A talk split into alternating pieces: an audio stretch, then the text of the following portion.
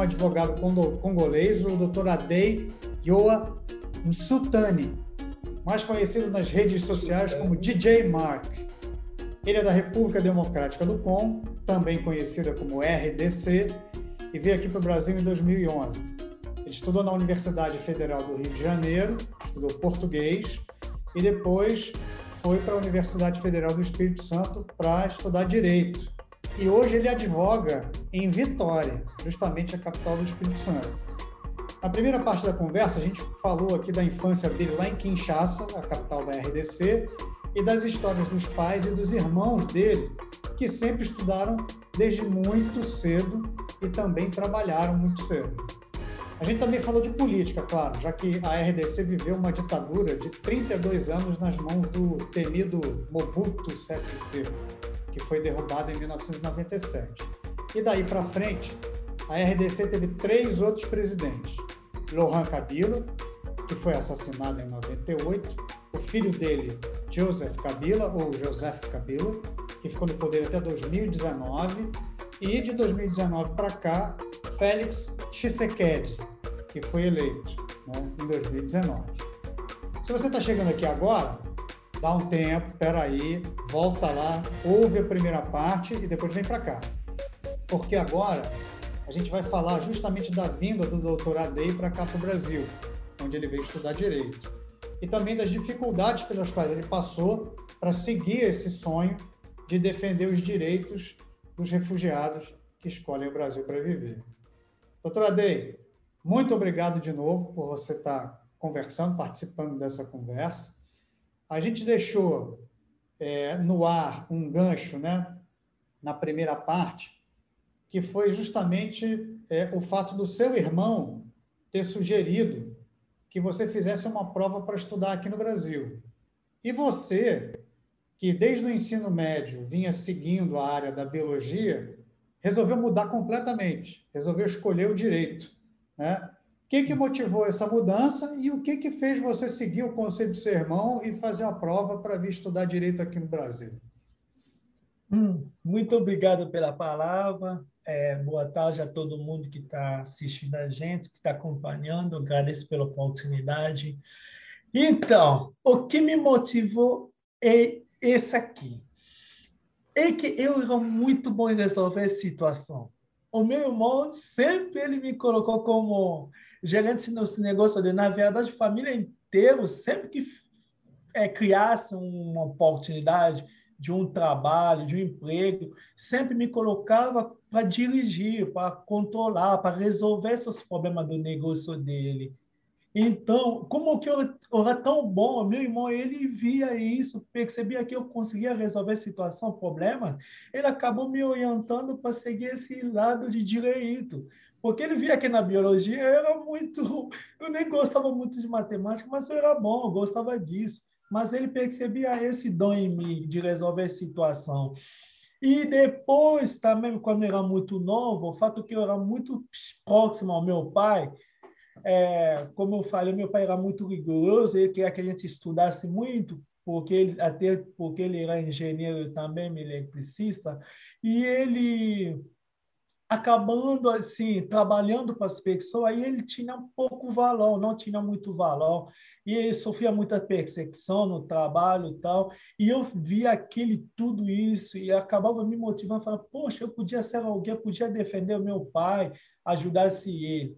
Aí, outra coisa, quando as meus pessoas do meu país viajavam por fora, e inclusive o meu próprio irmão, quando ele viajou por fora, ele me mostrou as dificuldades que ele passava por fora, era tão imensa, conseguindo emprego, um visto. Então, acabou me motivando a escolher esse lado do direito, a esquecer um pouco mais de biologia, que eu amava sempre ser, né? porque eu queria ser um médico mas acabou escolhendo o lado de direito muito mais mesmo para ajudar as pessoas que necessitava de ajuda, que muitas vezes não tem essa ajuda. É isso. E aí você, é, como é que você fez? Você fez uma prova parecida com, com o Enem? Ah, sim. Tá, vamos lá. Então, quando meu irmão ele me incentivou, ele me mostrou é, embaixada brasileira, falou que lá é, tinha um sistema, um programa chamava PECG. Esse programa é uma parceria entre o governo brasileiro e o governo da República Democrática do Congo, ou seja, é, o Brasil envia alguns estudantes brasileiros lá para fazer experimento, estudar, fazer intercâmbio, e o governo do Congo envia a maioria dos alunos deles também no, no Brasil para fazer intercâmbio, aprender, depois voltar no país. Esse programa ele tem várias restrições, né? É, que eu vou vir falando ao pouco. E lá, para você seja aceito no programa, você precisa fazer prova, né? Como vestibular, o Enem. Se você passar nessa prova, lá na embaixada mesmo, eles vão selecionar a pessoa que passou e lá você vai escolher a cidade que você pode fazer língua portuguesa para pessoa que não fala português, como meu país fala francês, a gente tinha que fazer prova de língua portuguesa no, no cidade que você escolheria. No meu caso, eu escolhi Rio de Janeiro, até porque terra maravilhosa, né? Diz. escolhi Rio de Janeiro e a minha faculdade eu já escolhi no Espírito Santo, porque eu sou apaixonado por praia. Então, o fato que no meu país só tem uma, então eu falei, então vou para lá que tem um monte. Mas o Rio de Janeiro também tem praia, né? É, na, na verdade, é porque eu tinha pesquisando a melhor faculdade do, do, do Direito no, no, no, Brasil, acabou aparecendo a UFES e o USP lá de São Paulo, né? O Estácio, ele apareceu lá no quarto parte. Aí eu falei, ah, não vou no Estácio não, vou lá no Espírito Santo mesmo e acabou aceitando o Espírito Santo e eu passei nessa prova e foi aceito. E 2011, aí foi aqueles exigência toda, tinha que mostrar uma quantidade do dinheiro que você poderia viver no Brasil e você tinha que ter uma responsável que mandaria 300 dólares todo final do mês para você sobreviver no Brasil, porque o programa ele não oferece é, comida, não oferece nada praticamente. Ele só te oferece estudo e você se vira onde você vai. E é isso, nada mais. Então, então você veio para cá, para o Brasil, você não tinha bolsa, você só tinha a vaga. E antes isso. de você é, ocupar a vaga, você teve que aprender português. Então, você veio para o Brasil, você veio para o Rio de Janeiro para aprender português, e aí depois que tivesse aprendido português, aí você assumiria a sua vaga na Federal Isso. do Espírito Santo, né? Mas antes da gente chegar aí, como é que foi a sua saída, a sua preparação para a saída? Seus pais ah, tá. apoiaram a sua decisão de vir para o Brasil, ajudaram você a, a, arrumar suas coisas, te deram um apoio financeiro para você poder vir para cá para o Brasil e, e, e, viver aqui antes de você é, cursar efetivamente o curso lá na, na UFES? Então, é, a minha família, realmente, eu não tinha contato com a minha família, até porque eu sabia que ninguém ia me apoiar, porque todo mundo não queria que eu, eu fosse longe, porque, como eu falei, eu era um pouco filho mais chegado em todo mundo, um pouco mais amado, e as pessoas me sentiam mais se bem que eu ficasse perto de casa para ajudar. Aí, no dia que eu fui dar notícia para o meu pai, já faltava quatro dias. porque eu tinha medo que ele falasse que não poderia ir, porque era muito ligado a mim, e a minha mãe nem fala, era muito sempre grudada a mim. Então, eu cheguei lá, simplesmente falei, pai, ó, não é eu, mas o, o, o irmão que está lá no Brasil, que fez isso, que é que eu fosse lá no Brasil, eu fizesse direito para poder ajudar de, devido às dificuldades que estão passando lá, tal, tal, tal. E até também pelo que o senhor passou aqui, eu queria ser advogado para poder contribuir com a ajuda, é, alguma forma, sei lá, para recompensar isso. Se o senhor me daria a benção para eu poder ir é, aproveitar uma nova vida, uma nova experiência, para me crescer na vida. Então, eu olhando meus olhos, simplesmente falando assim, que Deus te abençoe, eu libero você, vai lá e faça o que te, que te faria feliz, se você acha isso melhor. E vai lá, você já tem tudo que eu te ensinei, não precisa nem te puxar a orelha, você sabe o que realmente é a vida. E espero que seja feliz como você foi aqui. Aí me abraçou, me deu mochila, melhor mochila dele, eu tenho ele até hoje, quase 10 anos. Eu ando com ele escrito no fogo todo. Você tem a mochila que seu pai te deu? Que legal. Eu isso, tenho. Agora, olha só, você falou uma coisa que eu não sabia. Você disse que seu irmão estava aqui no Brasil. Seu irmão que uhum. te deu força para fazer a prova, ele estava aqui. É isso mesmo? Ele estava aqui ele onde? Daqui, ele é engenheiro ainda, se formou na, engen é, na engenharia civil. Está no São no, no Maranhão. Está no Maranhão. Ah, ele veio, ele também veio estudar aqui no Brasil. Ele está aqui, é, ele veio estudar aqui também. Fez, ele fez engenharia civil, se formou, casou até aqui, tem um filho, graças a Deus. E, e mora aí, no Maranhão.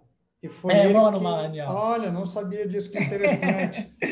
Bom, aí me conta, aí como é que você fez para você pensar em termos financeiros? Porque você você veio para o Rio de Janeiro. Tinha sim, alguém sim. já te esperando aqui no Rio de Janeiro? Alguém esperando você chegar para te orientar, para te dizer onde você poderia ficar, morar, para você poder se deslocar até a Ilha do Fundão para fazer seu curso de português? Ah, então, aí eu, eu procurei minha mãe, eu falei para minha mãe que eu estava querendo, tava, já estava quatro dias marcado para viajar, tal, tal, tal. Ela ficou doida, eu falei, meu Deus, como que você não me avisou? Era para me avisar. Eu falei, mãe, porque eu já tinha tudo já planejado, tal, tal, tal. Aí ela pegou também dinheiro, bastante dinheiro, me deu para que eu não necessitasse quando a gente chegasse no Brasil. Aí eu juntei as malhas, foi uma despedida muito triste. É, eu nunca vi meu pai e minha mãe chorando tanto assim. E se despedimos no aeroporto, eu cheguei no Brasil. Chegamos no Rio de Janeiro, a gente tinha ninguém. Mas tínhamos amigos congoleses que já viviam aqui no Brasil. E eles já estavam esperando a gente, que a gente nem sabia que ele poderia estar ali esperando a gente. Seu Isso irmão a gente... acionou a rede de é... pessoas conhecidas para receberem você aqui. É... Você veio com outros alunos ou você veio sozinho? Viemos. Eu acredito que vimos 16, meu Deus. É, vemos, eu acho que 16 alunos, assim. É, todos nós chegamos no Rio de Janeiro para fazer a língua portuguesa, é, porque cada um tinha escolhendo a sua universidade. Mas chegamos junto, ficamos junto. Na verdade, quando chegamos, primeiro enfrentamos dificuldade no lugar de morar. A gente não tinha, a gente não tinha conseguido alugar a casa porque a pessoa que queria ser nosso sponsor, é, fiador, na verdade. Sim. Essa pessoa a gente não conseguia de jeito nenhum. O fato que a gente tinha essa dificuldade foi triste. Nós não tínhamos ninguém, nem o próprio governo nosso, nem o próprio governo do brasileiro. A gente foi parar na Igreja Católica. Graças a Deus que era católica, eu levei oh. uma declaração da Igreja Católica do Congo que eu levei lá na igreja católica daqui do Brasil, que eu expliquei ao padre que eu era, era catequista lá no Congo, era é, pessoa, era cristão muito ligado na igreja, que a gente precisava de espaço. E nós encontramos uma amiga também, ele era muito legal, ajudava muitos africanos, e acabamos entrando lá na igreja, ficamos lá quase um mês e meio. Aí lá na igreja, depois o padre aceitou ser nosso fiador, e nós alugamos o nosso próprio apartamento, no dinheiro que nós tínhamos levando, porque para você sair do país e vir para cá no Brasil, o governo brasileiro ele é, exigia que você mostre uma quantia um pouco maior para você viesse aqui no Brasil, para você se sustentar e todo mês alguém tem que te enviar dinheiro. Então, ficamos aqui na igreja depois, o padre aceitou ser a nossa fiador, e nós alugamos nossa casa. Aí o problema começou. Então, a primeira coisa nós enfrentamos aqui foi a questão de ser aceito na sociedade brasileira. Eu acho que eu nunca tinha sentido na pele, eu já viajei a alguns países, é, eu, talvez eu não percebia isso, mas quando eu cheguei, entrei na universidade no Rio de Janeiro, eu comecei a sentir na pele o que significa ser preto. Eu não sabia que, para mim, até que desde que eu nasci, é, eu não sabia que existia uma diferença entre branco e preto. Eu descobri isso quando cheguei no Brasil. Então, era o quê? Na universidade, as pessoas faziam pergunta era engraçado, dava até para rir, né? Porque, por exemplo, eu não falava português, eu aprendi português no Rio de Janeiro, eu comecei a aprender. Então, acordava de manhã a pessoa gritando palavrão, eu achei que era coisa boa, tipo, por exemplo, pessoa falando palavrão, como, ai, caramba. Aí eu falei, peguei o caramba, levei na universidade, falei para o professor, professor, o que, que significa caramba? Rapaz, porque eu tinha perguntando isso. O professor pegou pesado. Ei, rapaz, vai ficar pegando as palavras na rua para levar aqui na universidade? Você é maluco? Blá, blá, blá. Falei, nossa, é porque eu não sei, eu nunca falei português na minha vida e eu estou querendo aprender. Isso já era problema, porque a gente não sabia o que, que tinha que falar. Aí depois me puxou ele, não pode pegar a palavra da uva, você levar. Falei, não, eu perguntei para saber o significado da palavra, porque eu não posso chegar a pegar a palavra na uva, eu vou querer aprender, eu vou querer conversar. Imagina a pessoa está me xingando, nem sei o que está me falando. Então perguntei, o professor já estava com raiva. Isso Mas já foi você... problema. Desculpa te interromper, já. doutora Dei.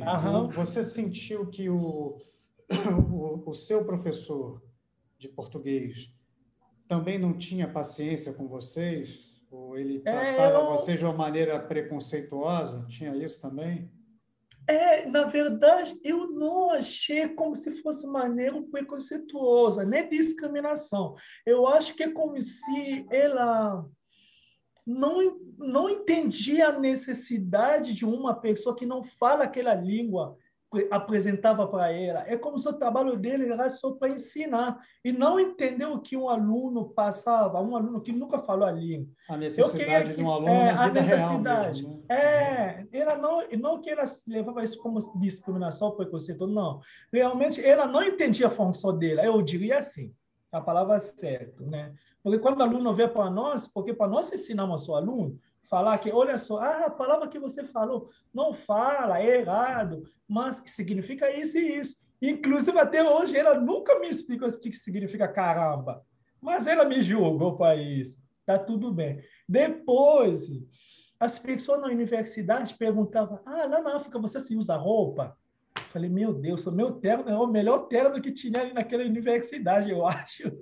Caramba! Falei, é, falei, peraí, ué, você nunca ouvi nada na, da África, tipo, nenhum meu país como, você nunca viu nem nada, nem carro, não? Não, é porque, tipo, lá você se passa fome, né? Cara, era coisa que eu, eu ficava assim, meu Deus, por que o Pixar tá falando isso? Era tristeza, sabe? Aí eu falei, peraí, eu saí num lugar tão feliz, lindo todo dia, eu cheguei num lugar que achei era muito melhor que o meu lugar e as pessoas são assim, tipo, falta conhecimento, o quê? Então a gente vivia assim, com esse problema. Na Mas me, rua... me diz uma coisa, Deita, desculpa uhum. te interromper de novo. Sim, sim, pode interromper. Na sua sala, na sua sala de aula de português, tinha outros alunos estrangeiros do continente africano e de outros lugares também? Tinha, tinha, tinha de Benin, Senegal, inclusive até o, o Dr. Fleury. Dr. Nosso entrevistado dos programas 17, 16 e 17 aqui, né? Falando sobre o Togo. Ele é togolês, é, país isso. que também fala francês. Né? Isso, Dr. Fleury. Ele estava na minha turma. Então, nós se contamos aí, e é aí que nós se seguramos e unimos todo mundo junto para que a gente se esforçasse, aprendesse o nosso idioma. Realmente, nós, na universidade, na questão da língua, fomos muito bem tratados. É, a partir da universidade, assim, esse mobilidade era muito bom, eu gostava. Realmente, se levava isso muito a sério, porque eu acho que ele se entendia que a nossa vida dependia deles.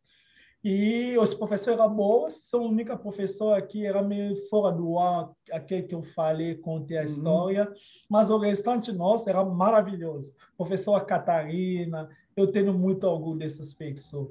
Aí, depois disso, é, então, a gente tinha Senegal. Ah, mas aí vocês, vocês, vocês fizeram um grupo de pessoas e alugaram uma casa, um apartamento para morar junto, né? Isso, isso. E vocês se ajudavam, que fizeram um grupo se ajudando, né? Foi fácil, assim? É, então, era, a gente em termos estudava... culturais, em termos culturais, era muito diferente que Inchaça do Rio de Janeiro? Ah, é. Era, era, uma, era uma coisa fora do ar.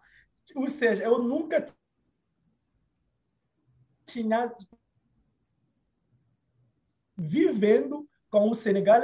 A primeira experiência na minha vida é me aproximar com as pessoas da outra nacionalidade e viver junto, estudando junto. Então, a gente se ajudava um ao outro devido aos preconceitos e à discriminação que a gente sofria. Então, a gente queria ficar junto para se fortalecer, para ficar mais forte. E acabou na sala, acaba se tornamos um monte de muitos amigos. Tinha alguns conflitos, né, cultural. Ah, pessoa queria falar, ah, nós no Congo somos chique. Ah, pensando ser legal, somos legal. Pensando no Brasil também, porque se mostrar que isso é melhor. Mas, mesmo assim, a gente será muito unido. Fizemos a língua portuguesa, é, um ajudando o outro, né? Ah, fala assim, você está falando mal, hein? Você está falando bem, ajudando um ao outro. E tinha brasileiro também que se é, tinha um pouco aquele paixão de querendo ensinar a gente, aquela paciência, tal. A única coisa que incomodava muita gente era essa questão de racial mesmo, questão de financeiro também. Ou seja, as pessoas preferiam falar para você, nossa, você está ficando passa fome, né? Te olhasse como coitado, um inocente que não tem, não pode sobreviver na sociedade, e você ficava no meio do caminho, as pessoas fugiam da gente, como se, poxa, vou roubar, vou assaltar.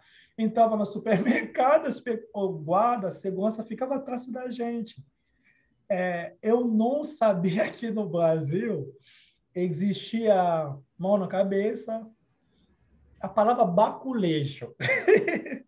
Baculejo? então, pela primeira vez eu fui abordado na minha vida inteira pelo policial, foi no Brasil. Quando me falei, vai para parede, rapaz, eu falei, acabou a minha vida. Porque nunca policial tinha me parado na vida Aí, quando ele me revistou, eu falei, meu Deus, eu não sou é, homem-bomba, não. Pode ficar tranquilo, não que eu mata. Aí, falei, cala a boca, cala a boca, cala a boca. Aí, eu, eu falei, meu Deus, tá beleza. Eu calei a boca. Aí, você é africano, né? Eu falei, ah, vai, vai, vai, vai, vai, vai, vai. Tipo, me tratou muito como se fosse nada. Eu falei, aí eu olhei para o meu amigo e falei, o que, que fizemos de errado para ele tratar a gente assim?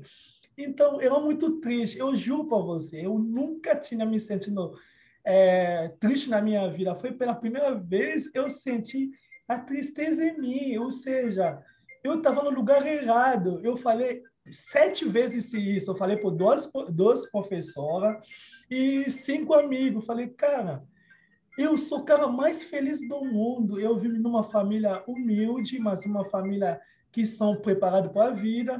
Mas aqui e o, o meu irmão, ele não mentiu para mim. Ele falou que estava passando o problema e eu achei que ele estava brincando, porque a gente não entendia quando ele falava isso. Mas eu estou sentindo isso na pele, eu queria ir embora, cara. Eu não, não ficaria aqui. Aí eu liguei para o meu irmão à noite, no, já era um, um, três meses depois. Aí eu falei para ele, cara, me perdoa, você sabe que eu não desisto de nada mas eu estou no lugar errado, eu estou sendo muito maltratado, as pessoas, eles não aceitam a gente, eles chamam a gente de miséria, que a gente passa fome, pergunta a gente se a gente usa roupa na África, se tem carro lá, se tem telefone, é, eu vou embora. Aí ele simplesmente ele fala assim, covarde desiste. Inteligente, esperto, é aquele que luta pelo que é seu. Você é o covarde ou você é inteligente e esperto que quer lutar pelo que é seu? Aí eu falei, tá covarde eu não sou, não. Aí eu acabei aceitando de continuar a minha língua lá. E só que é outro problema que cria esse programa PECG, ele deve ser revistado muito bem, porque ele prejudicou muita gente. O que acontece? Quando você faz a língua portuguesa, se você não passar na prova, se chama prova CELP-BRAS, porque todo mundo, mesmo você passando no vestibular, depois você vai fazer prova da língua para a pessoa que não fala português. Se você não passar na prova da língua, você vai retornar diretamente no seu país. Você não vai fazer mais faculdade. O que acontecia? Você perde a vaga. É, você Isso. perde a vaga e você volta diretamente no país. O que acontecia? A maioria que chegava, a maioria pagava passagem para vir. Quando ele não passava nessa prova de CLP-BRAS, ele tinha que voltar. E ele não tinha dinheiro para voltar. O que acontecia? Ficava ilegal. Ficou ilegal? Sem emprego, sem nada, a dificuldade dobrava. Você então, teve amigos que passaram por essa situação? Quatro. Quatro. Não é. passaram na prova. Uhum. Não passaram na prova e eu vou te falar, era pessoa que já tinha faculdade formado e, em graça tinha jornalista. E ele não trabalhava na área dele. Tinha outro colega, eu acho que ele era contábil, alguma coisa assim.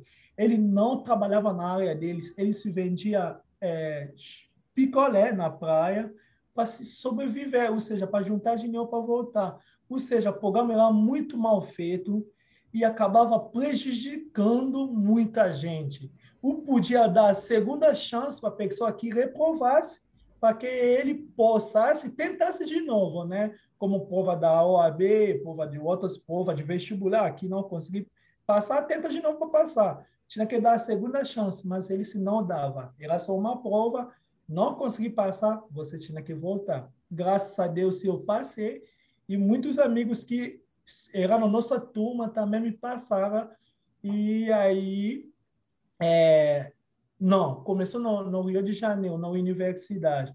Nós tínhamos e, refeitório de graça, né, para alguns alunos que tinham problema financeiro e tal. E como a gente recebia um pouco, o dinheiro saía do país era maior. Quando chegava no Brasil era muito pouco. E a gente tinha que pegar esse dinheiro, economizar para pagar apartamento e transporte. E comida na universidade, como dava alguma assistência na alimentação, a gente poderia aproveitar. Nós pedimos essa alimentação, rapaz, foi negado. foi ah, negado. Vocês não podiam usar o bandejão não da universidade? Não podia a gente podia usar restaurante, mas esse benefício a gente não podia ter, porque ah, dizem eles que lá quando a gente saiu do país, eles tinham avisando a gente nessa declaração que a gente ia receber um valor no todo final do ano, esse valor ia ajudar a gente tal, tal, tal. Mas só que era bom o valor, mas chegava aqui não era nada. E esse poderia dar essa ajuda para nós foi muita luta. Muita aluno tinha direito, muita aluno não. Eu nunca tive esse direito a esse benefício. Eu não recebi isso. Eu pagava no meu dinheiro para comer lá no restaurante. Depois disso, nós passamos na prova. É, aí era questão de cada aluno seguir seu caminho dele. E eu fui lá na universidade para pegar o meu diploma. Eles falou que ele se não ia dar, ele só ia mandar diretamente para cá. Aí ele se mandava para mim e eu saí do Rio de Janeiro, vim aqui no Espírito Santo. Meu irmão, eu vou te falar. É, o problema no Rio de Janeiro, eu preferia ficar no Rio de Janeiro, era maravilhoso. Era muita discriminação, a pessoa criticava, falava muito mal, banalizava a gente, abaixava muita gente.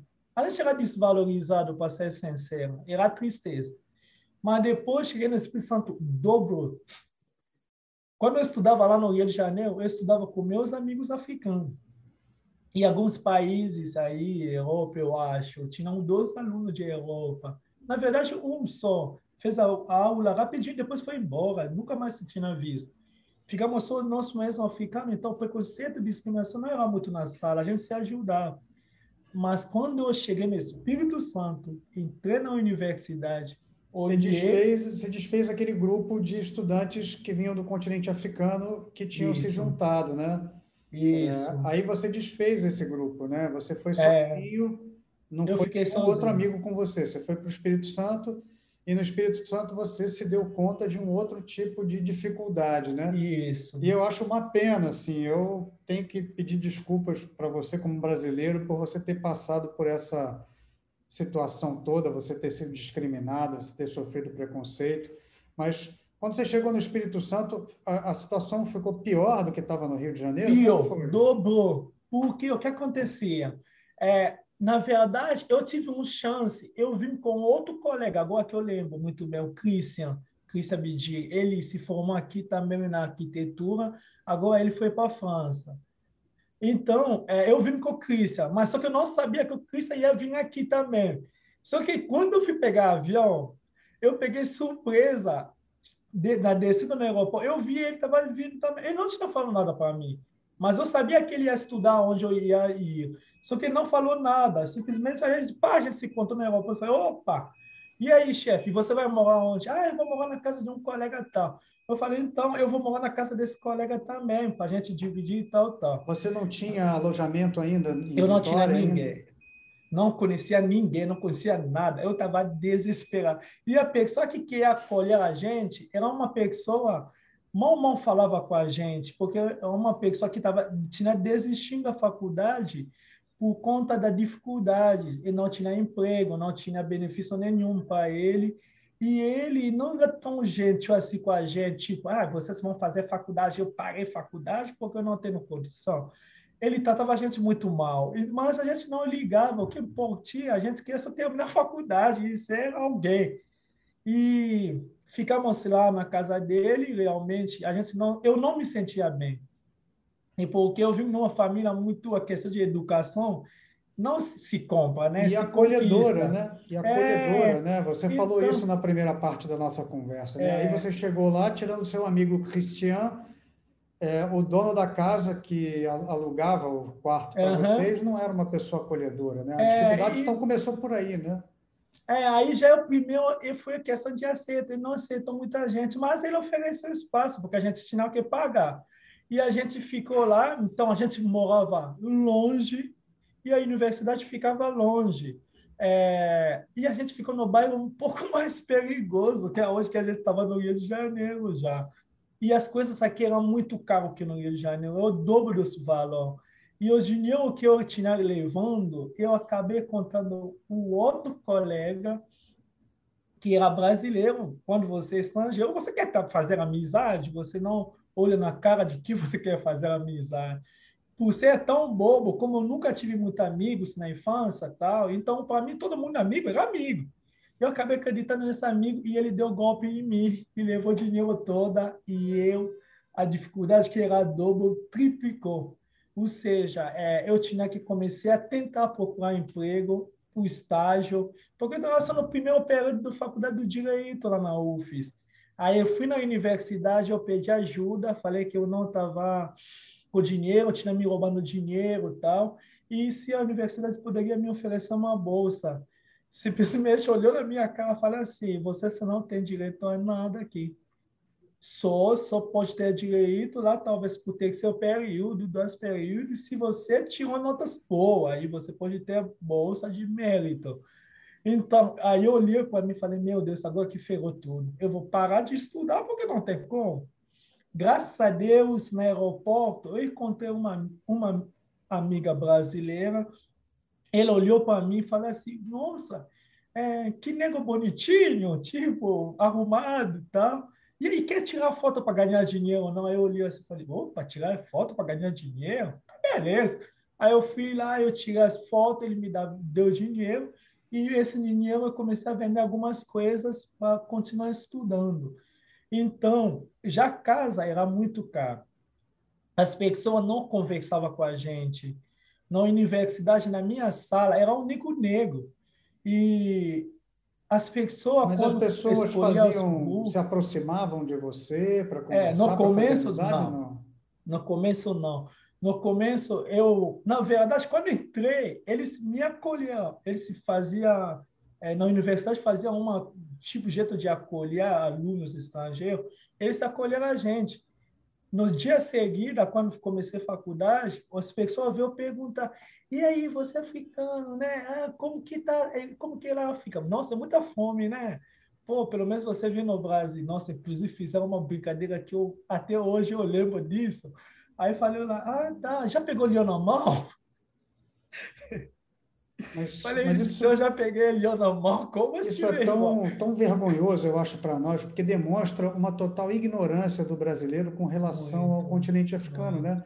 E é um muito. continente que a gente precisa conhecer, né? Mas também, assim, eu digo que, que nós, brasileiros, a história do continente africano e uma intimidade um repertório com relação ao continente africano, ele foi negado para nós e continua sendo negado, porque a gente não, a gente não estuda a história do continente africano, a gente só vê o continente africano, as desgraças que são o assunto das mídias tradicionais. Né? A gente não vê nada de positivo, nenhuma notícia positiva vindo do continente africano. Ao contrário do que você conversou na primeira parte aqui, que lá, obviamente, porque você está no continente africano, existe uma, uma ênfase maior na escola sobre a história dos reinos, das lideranças do, históricas do continente africano, coisa que a gente não vê aqui. Então, eu lamento muito que as pessoas te abordassem fazendo esse tipo de brincadeira, que é uma brincadeira de mau gosto também, mas também denota muito da nossa ignorância, né? É, com relação ao continente africano. Mas você conseguiu fazer amizades? Assim, você foi acolhido ou, ou, ou não no, no, enquanto você estava cursando direito na, na UFES? Eu não fui muito bem acolhido, eu julgo, não foi. Se eu fosse, eu sou muito gato, eu sou muito sincero. Até no tribunal a gente fala, não, eu te amo porque você é muito sincero. Realmente nós não fomos muito bem acolhidos.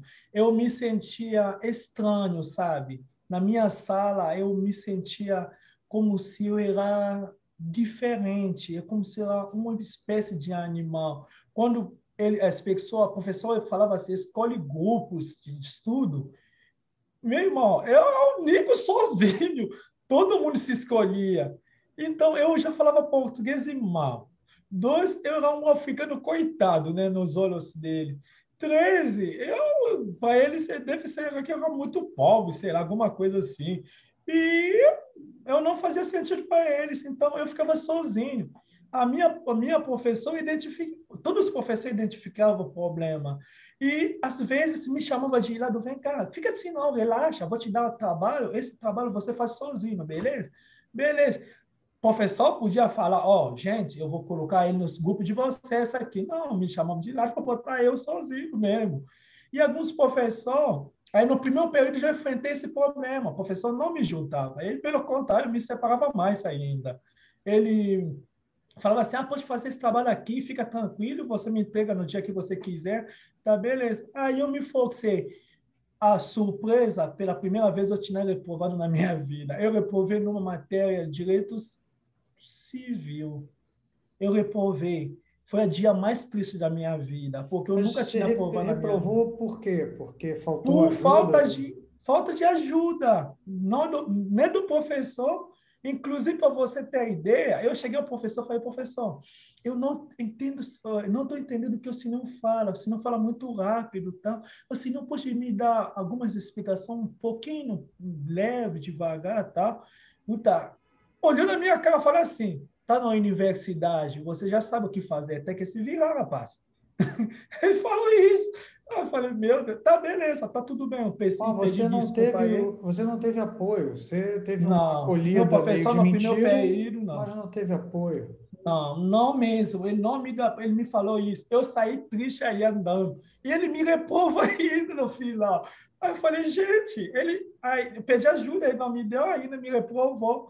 Então, reprovou, eu fiquei muito triste. Aí eu falei, o que, que eu posso fazer? Eu posso me demonstrar que eu sou um excelente aluno, que eu me dedico, eu preciso comer livro. Comer livro é uma palavra que a gente uhum. fala na África, lá, tipo, estudar mesmo, a mostrar que também, eu sou cara. A gente também usa a mesma expressão aqui, para deixar que eu te entendi. então, eu peguei esse livro, comecei a estudar, me foquei, me dediquei, virei, comecei a virar aluno, eh, tipo, o pessoal olhava para mim e falava assim, vamos escolher o grupo, já no segundo, no segundo período, né? Aí falei, vamos escolher o grupo. Eu, todo mundo quer estar comigo, porque eu via que eu fazia trabalho rapidinho, eu mostrava dedo na sala. O professor começou a se interagir comigo pelo que eu tinha mostrado, não pelo começou a perguntar, começou a responder e falar, tentando falar, se esforçar mais. Eu lia uma coisa na sala, as pessoas batiam a palma ria. Eu falei, gente, eu não sou especial, não sou nada, sou, parece que eu sou idiota, tipo, eu falo alguma coisa, todo mundo bate palma ali. Poxa, cara, para mim era engraçado, mas no fundo eu me sentia deficiente, eu me sentia um doente mental numa sala de alunos. É como se é esquisito, sabe? Depois Você era o eu... único pessoa negra na sua sala? É, na minha sala. E no curso sala. de direito inteiro também ou não? Eu acho que no curso de direito inteiro também, naquela época, uhum. em 2000, é, 2012, era único. Na minha, na minha faculdade era direito, na nossa extensão. Eu acho que era isso. É isso mesmo, era só eu. Então, as pessoas não chegavam muito em mim, as pessoas não se aproximavam muito. Eu sentia isso na pele. Não é questão de discriminação. Talvez simplesmente as pessoas não se sentiam bem. Inclusive, na minha própria sala, tinha um aluno ele era de uma cidade aqui do interior do Espírito Santo, e simplesmente ele chegou na minha cara e falou assim, cara, tipo, me perdoa, não que eu não quero falar com você, é que eu não gosto muito de negros, entende?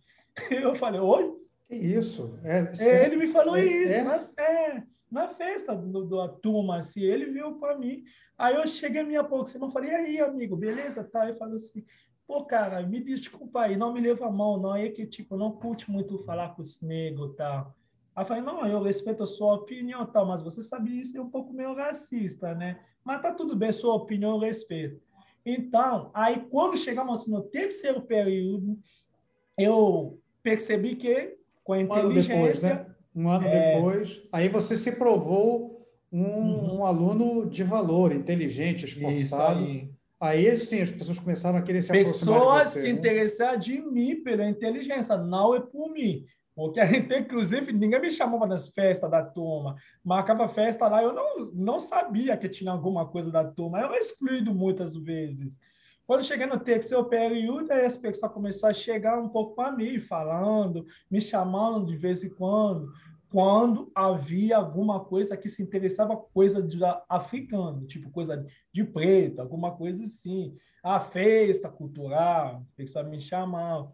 Mas não assim. Quando cheguei no quarto período, o fato que era muito engraçado, e as pessoas descobriram que era engraçado, começaram a se aproximar de mim por questão de engraçado. Mas já meus amigos, não. Eles continuam a sofrer esse problema de preconceito e discriminação. As pessoas não aceitavam. Ah, tipo, um negro aí na direita. Nossa, como que você passou? Passou na cota, né? Era isso, as pessoas perguntavam isso. Fazia um pouco caso, né? Faziam é. graça. Ah, né? Você nem vai terminar. Nossa, você acha que você vai terminar essa faculdade? Você não vai terminar. Você se desiste fácil. Eu falava assim, cara. Era engraçado. Eu não se via por que essa necessidade toda. Mas, enfim, eu respeitava porque eu sou um dono do país. O que, que eu posso falar? Eu sou um passageiro. Eu sou. Eu só queria conquistar o meu espaço na sociedade, mostrar que eu era alguém de valor tal. E, e conquistou, né? Apesar dessa dessa, desse comportamento totalmente assim, inadequado. Isso nem é nada. Tal. Isso nem é nada. Você vai ver minha história, você, eu acho que até vai chorar dessas imagens então, aqui. Então, peraí, vamos, vamos, vamos na, na linha temporal. Aí você, uhum. você venceu uma parte do preconceito, porque você não venceu o preconceito todo, né? Você venceu uma parte do preconceito e dessa dupla exclusão que você sofreu, porque você sofreu exclusão porque você era negro e porque você era africano. Então, você, você venceu ou diminuiu parte dessa dupla exclusão, mostrando que você era um cara sério, que você era um cara inteligente, que você tirava boas notas e que você não estava ali para brincar. E que você Isso, não era um coitado. Você mostrou que você não era um coitado, né? É, como é que foi quando você se formou e durante os quatro anos que você ficou na, na, na faculdade de Direito, como é que você fez para você se sustentar também, né? Já que você falou que você estava tendo um problema de dinheiro, né? De, uhum. de, se sustentar e tal. Como é que foi? É a parte mais. Isso é muito importante, até para as pessoas que vai vindo para estudar e tal. Então, quando cheguei no terceiro período, eu acho que se você lembra, eu falei no começo, quando estava no primeiro período, eu fui buscar ajuda lá na universidade, falou que uhum. não podia. Aí eu conversei com uma pessoa, o professor Brunella, ele, ele, ele ela se, se dedica muito na questão dos africanos, tal, tal, tal. E ela foi, tentou, lá na universidade, é, arrumar um sistema, chamar, é, sistema para financiar ajuda os estrangeiros que precisava, que necessitava. Ela lutou muito por nós. Ela é a senhora Maria. E lá na universidade acabou liberando uma valor é uma bolsa chamava bolsa Pomissais. É uma bolsa para estudante que não tem condição financeira, que tem que provar isso, é, que os pais os pai morreram, os pais não trabalham mais, e é muita coisa para ter que ter essa bolsa. E tinha pena, eu acho que 10 vagas, se eu me lembro, não sei se é isso. Tinha poucas vagas para muitos africanos. Então, para te selecionar, você tinha que enquadrar o seu curso, tinha que ser o melhor curso, tinha que provar um monte de coisa. Graças a Deus eu estava no direito, então estava no, no, ranking dos uhum. melhores. É, acabou, aí acabou me aceitando nessa bolsa. Quando meus pais não conseguiam mais mandar dinheiro, essa bolsa ia começar a me ajudar. Ela valeu 60 reais na época. Na verdade, até agora, eu acho que eu 60. Só que a bolsa, ele... Eu acho que era só para estudar. Porque nem para casa dava para pagar. Aqui no Espírito Santo as coisas eram muito caras. É caro, na verdade.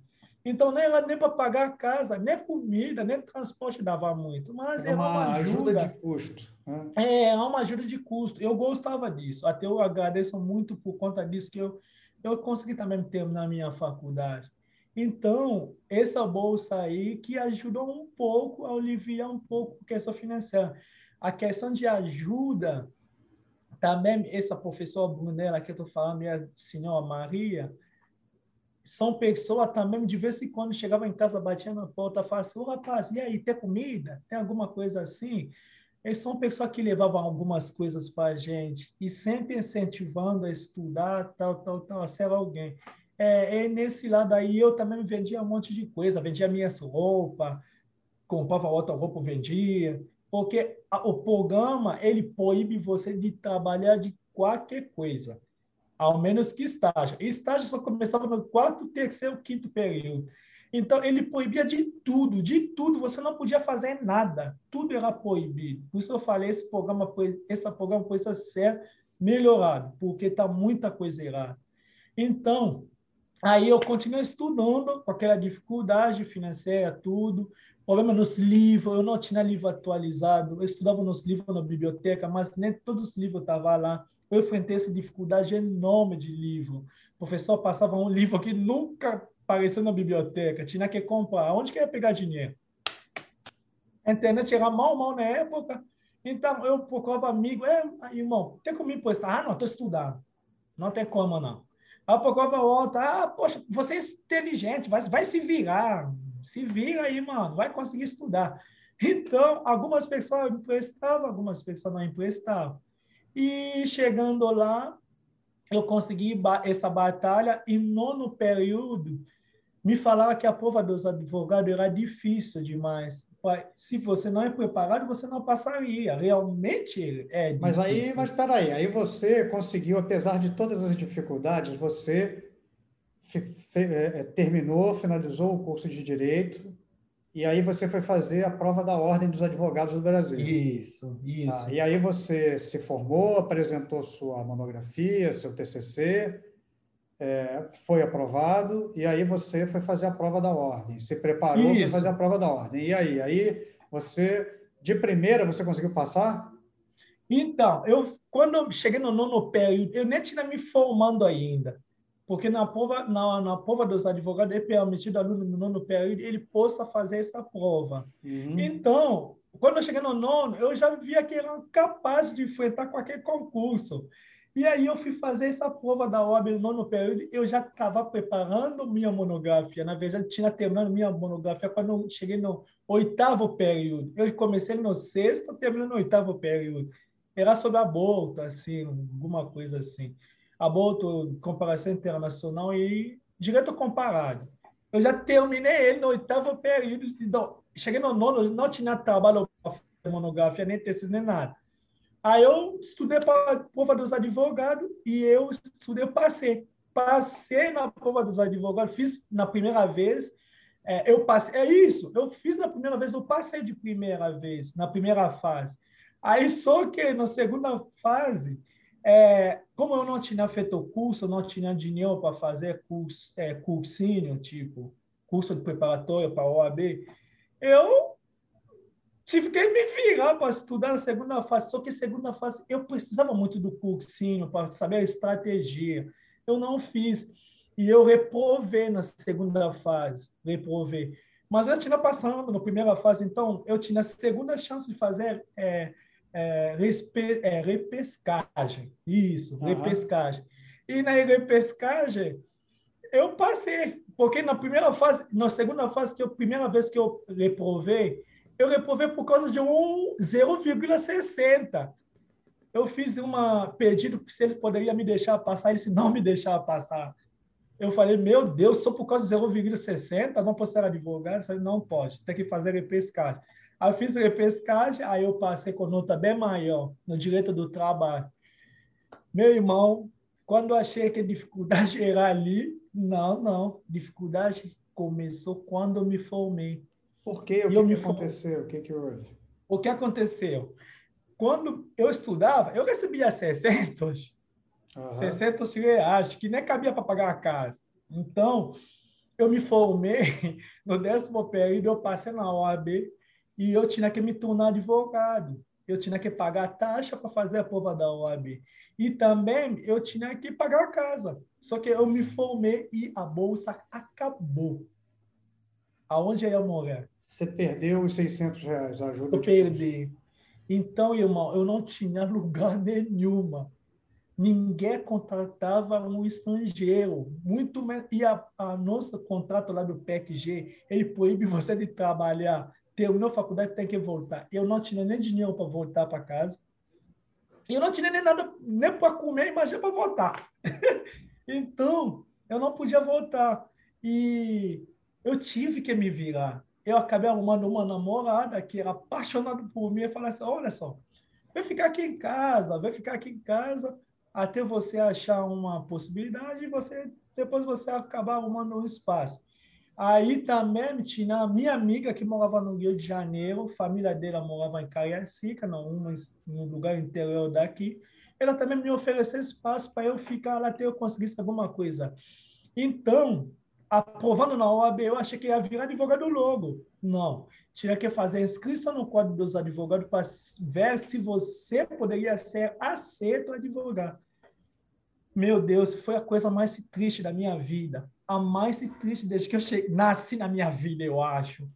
A OAB me deixou dois anos, praticamente, sem me dar carteira. Por quê? Por quê? Simplesmente Por quê? porque eu não sou um brasileiro. Dois, é porque, visto que eu tinha, de, que eu tinha na época de estudante, ele se não sabia se poderia me dar ou não me dar. Então, ficou me rolando. E da volta, eu ia lá, falei, gente, e aí? É, tá, já deferiu meu pedido? Já está com. Ah, não, vai mandar na Brasília. Eu sofri muito, muito preconceito. Eu acho isso. Eu falei isso para o meu professor lá no escritório que a gente advoga. Eu falei, professor, isso sem dúvida é questão. É, eu acho que racial está dentro, sim, porque eu via isso quando eu ia lá para pedir esse negócio de inscrição e tal. É, não é questão só racial, é questão de ser estrangeiro mesmo. Eu acho que, sei lá, é, porque na OAB existe artigo lá artigo 8, no Estatuto dos Advogados, que diz que estrangeiro ele pode advogar no Brasil, desde que ele tenha diploma atualizado, ou ele é formado pela Universidade Brasileira, ele tem direito, sim, de se tornar advogado e atuar na área que quiser. E estava lá escrito, e eu tinha esse direito, mas foi negado a mim. Eu tive que lutar por uma coisa que eu tinha conquistando há seis anos atrás. Então, você, entrou muito... com, você entrou com recurso no Conselho Federal da OAB, foi isso? Ficou eu, dois então, anos esperando. É, eu fiquei, no primeiro ano que eu fiquei recuando atrás disso, aí eles falaram no, no, no Conselho Estadual, né? Uhum. Eles falaram que eu não, não tinha como me dar, eles tinham que perguntar lá no Conselho Federal se poderia. Então eu fiquei na ida, volta, ida, volta, ida, volta, ida, volta. E eu não tinha ninguém, ninguém para lutar por mim para isso. E depois, em 2020, eu conheci, eu descobri o meu professor, que tinha descobrido que eu tinha passado na OAB. Aí ele falou, rapaz, vem advogar no meu escritório aqui, por que você não está advogando? Eu falei, professor, então eu já passei na OAB tem, é, tem quase um ano e meio, e ele, se não me dá carteira, fala que é, eles não sabem se me dá carteira ou não, sendo que lá está escrito que eu poderia advogar como qualquer cidadão tal. Aí o meu professor junto, então, foi comigo lá, como ele já foi alguém lá na OAB, conversou, explicou a minha situação, começou a ir da volta, ir da volta, ir da volta. No final das contas, conseguimos mandar petição lá na Brasília e a Brasília permitiu, falou que sim, eu estava é, enquadrado sim no Código dos Advogados, tinha fazendo faculdade aqui no, no, no Brasil, eu tinha todos os requisitos legais para ser, por que não tinha me dado naquela época? Então, fiquei assim, tipo, perdi dois anos da minha vida inútil assim, cara. E o que, eu... que você fez para se virar nesses dois anos, enquanto você estava esperando é, que a OAB deferisse a sua, sua carteira, o seu direito a trabalhar?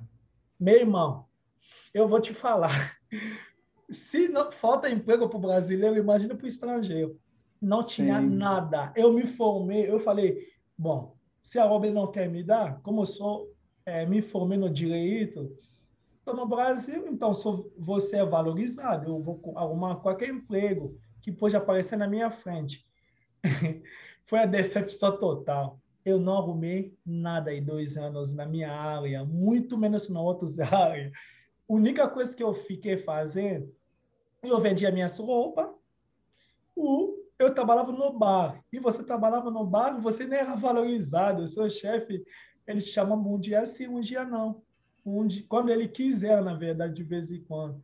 Era muito é muito tristeza, cara. Eu vou jurar para você, se voltasse para trás, eu não vou falar que me arrepende, porque hoje eu sou que eu sou, graças a Deus.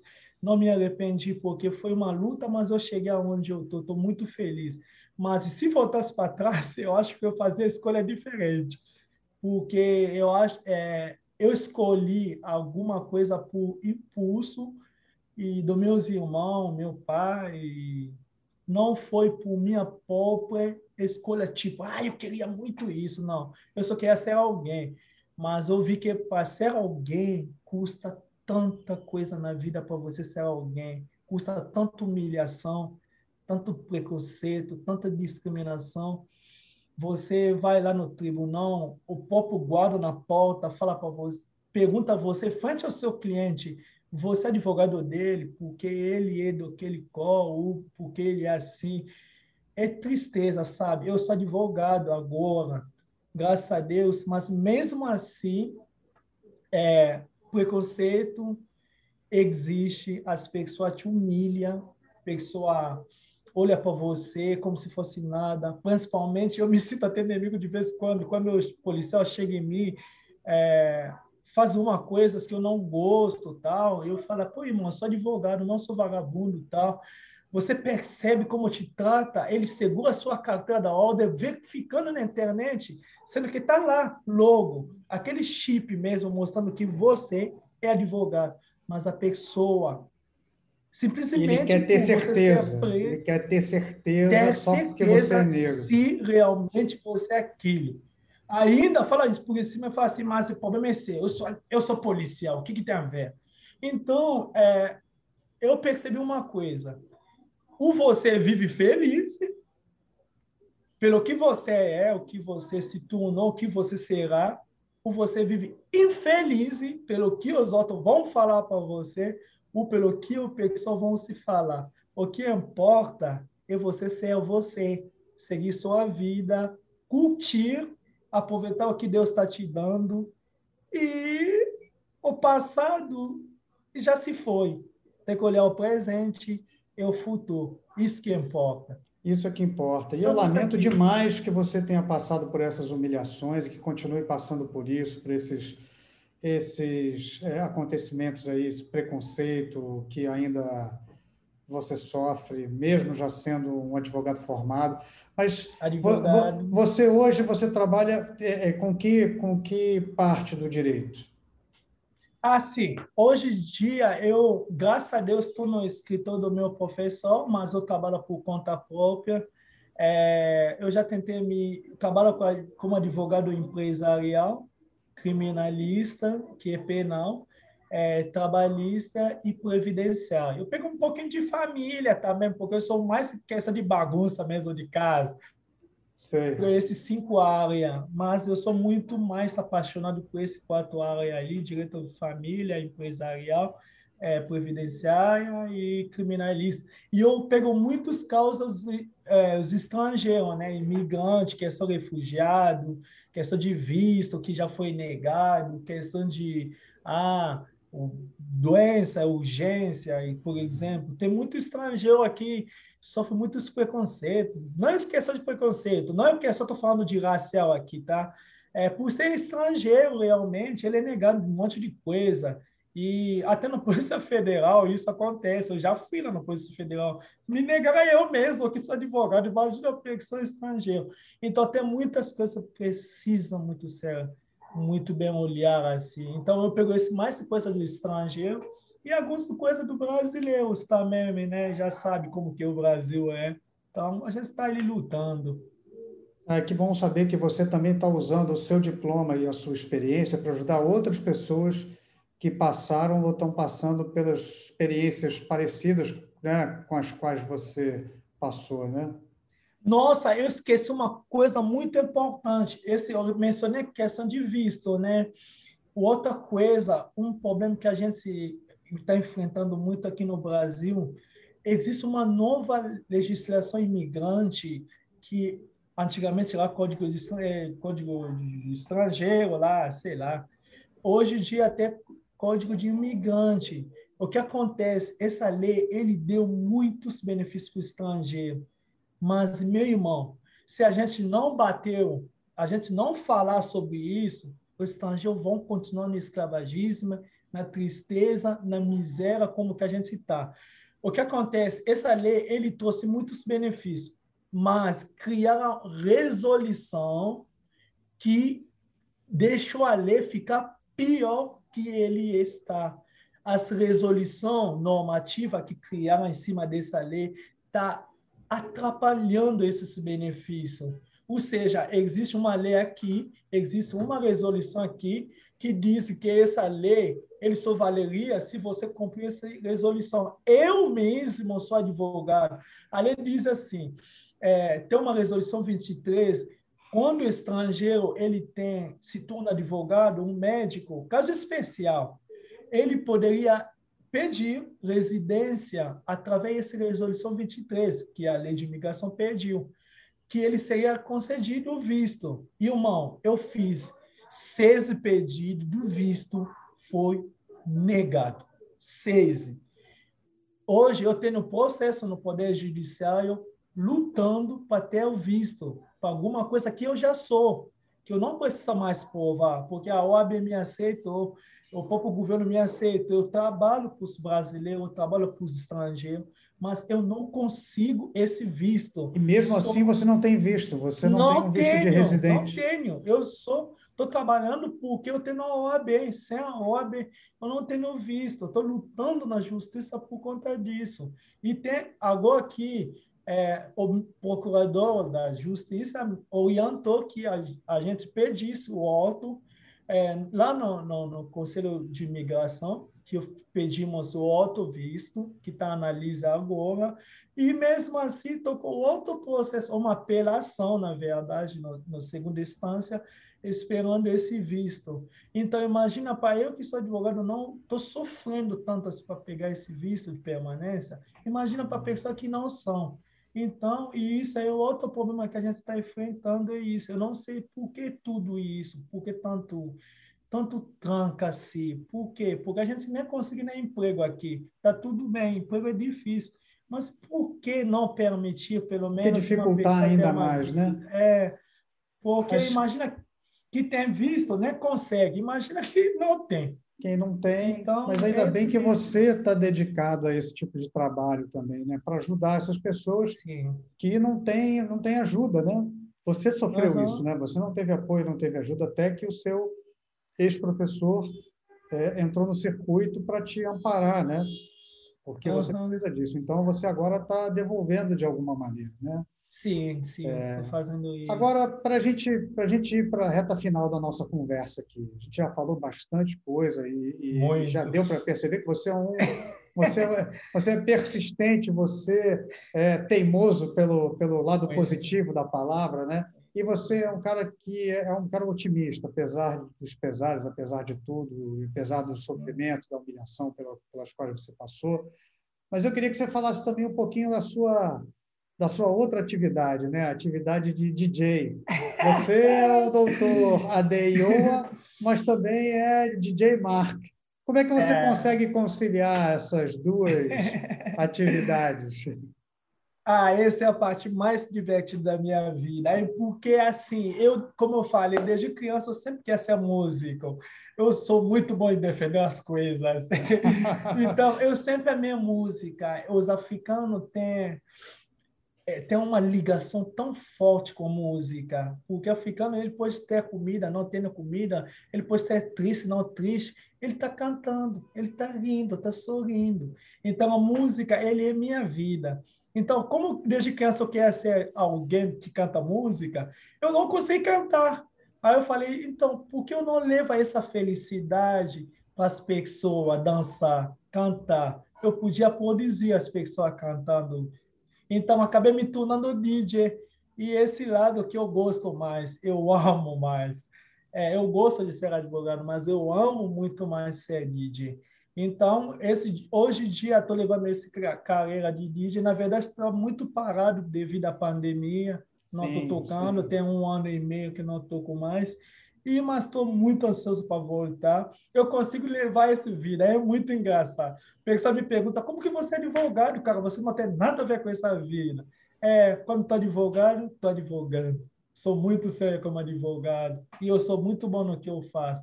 E quando estou DJ, vai me contar, falar, meu Deus, você é brasileiro, você não é estrangeiro, é. Então, eu sou DJ, eu consigo dividir o meu tempo, dividir as coisas, eu tendo meu perfil do DJ para lá, tendo meu perfil dos advogados para cá. Eu tenho até dois Instagram, tendo um Instagram para advocacia, só coisa postada para advocacia, e esse é, Instagram que eu tenho você, que é do DJ. Então lá tem tudo, até meus vídeos de TikTok, eu dou dica para as pessoas. É eu, eu, o seu, o seu, é porque também essas, essas duas atividades elas não são excludentes. Por que, que elas são excludentes, né? Por que, que você não pode ser uhum. advogado e DJ? Por que, que você não pode ser DJ e advogado? É advogado. Qual é o problema, né? Então, para a gente fechar esse papo aqui, é, você, como advogado e como DJ, você podia dar algumas dicas para quem está ouvindo a gente, que queira conhecer um pouco mais é, dos grupos musicais e das músicas da República Democrática do Congo? Pode dar algumas dicas? Eu, particularmente, Nossa, vou, dar, vou dar aqui, eu, particularmente, eu adoro Papa Wemba. E oh, adoro o, o Balogi. favorito.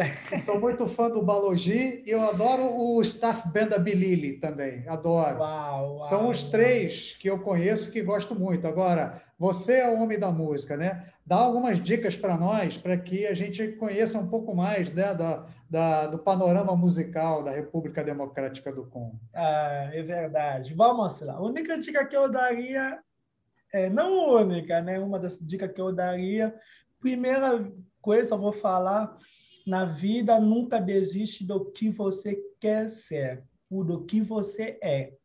Seja o que você é e pouco importa pelo que os outros vão falar de você.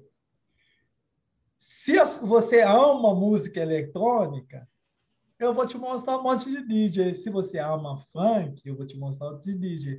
Mas falando como ter Papauemba, o cara mais brabo. Ter Papauemba, música dele é impressionante, inspiração enorme. Ter Kofi Olomide, é um cara legal. Ter Fali Pupa, o cara mais estiloso que eu amo. As músicas são muito legal, realmente, para pessoa que gosta de umba, Fali. Umba é igual a sertanejo, né?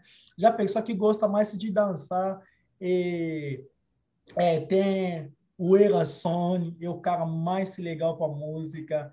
Tem a pessoa que mais quer ouvir romântico, pode escolher é, Piana. Eu cara do momento, que eu gosto. É isso, como eu falei, o meu país é um lugar muito legal para quem quiser viajar para conhecer, para sair dessa assim, é, falsa imagem que de, leva aqui no Brasil do Congo ou da África. É, vai, viaja, você vai se surpreender, você vai falar, meu Deus, ele se realmente engana a gente. Não existe lugar no mundo, nenhum lugar no mundo que só tem a beleza. Todo lugar do mundo tem qualidade e defeito. Então, se Brasil tem qualidade e defeito, Congo tem qualidade e defeito. Pouco importa. O que importa é você ver no seu próprio olhos e para você saber se é isso ou não. É isso. Agradeço pela oportunidade, eu falo muito obrigado. Brasil é um lugar maravilhoso, é um lugar, o povo brasileiro é alegre, é feliz, é acolhedor. É, quando a gente fala da questão de discriminação, é, questão de discriminação racial, social, religião, é, a gente não fala para criticar o, o Brasil, mas a gente fala para que o Brasil ele continue a ser um país melhor que ele é apenas melhorar algumas coisas. A gente não está aqui para destruir, para criticar. A gente está aqui para trabalhar forte para fazer o Brasil ficar um lugar melhor por cada uma pessoa que passar por ele. É isso. Agradeço demais, demais, demais. Obrigado. Agradeço demais, doutora Day, DJ Mark. É, depois você vai me passar é, por escrito as sugestões Sim. que você deu, né? para a gente colocar aqui na descrição do, do episódio, para as pessoas poderem procurar Sim. no Instagram e nas plataformas de áudio. Então, olha, muito obrigado pela sua entrevista, pela conversa, por dividir com a gente a sua história e muito sucesso para você, muito sucesso mesmo. Muito obrigado. Quando for no Rio, eu vou visitar vocês. Tem que vir aqui, vem aqui. Se você vier para o Rio, vem aqui me visitar, claro. Vou sim, pode deixar que eu vou. Agradeço, muito obrigado, gente. Fica com Deus, aí tudo de bom. Você também. Muito obrigado. tchau, tchau. Se você curtiu essa conversa com o Dr. Adei ou o DJ Mark, ajude a gente a produzir e editar outros programas. Faça uma doação para a gente na página do Conexão África no Catarse, que o link está bem aqui embaixo na descrição. E siga também a gente nas redes sociais. O perfil do Dr. Adei no Instagram, um deles, né, é arroba djmark, com C mudo, é, underline advogado. Eu sou arroba alsantos72 e o nosso programa é arroba conexão underline África no Instagram. Na edição dos episódios, a gente conta com a luxuosa ajuda do mestre dos magos, Vitor Pontes, que é arroba Victor Pontes, tudo junto no Instagram. Obrigado e a gente se vê no próximo episódio.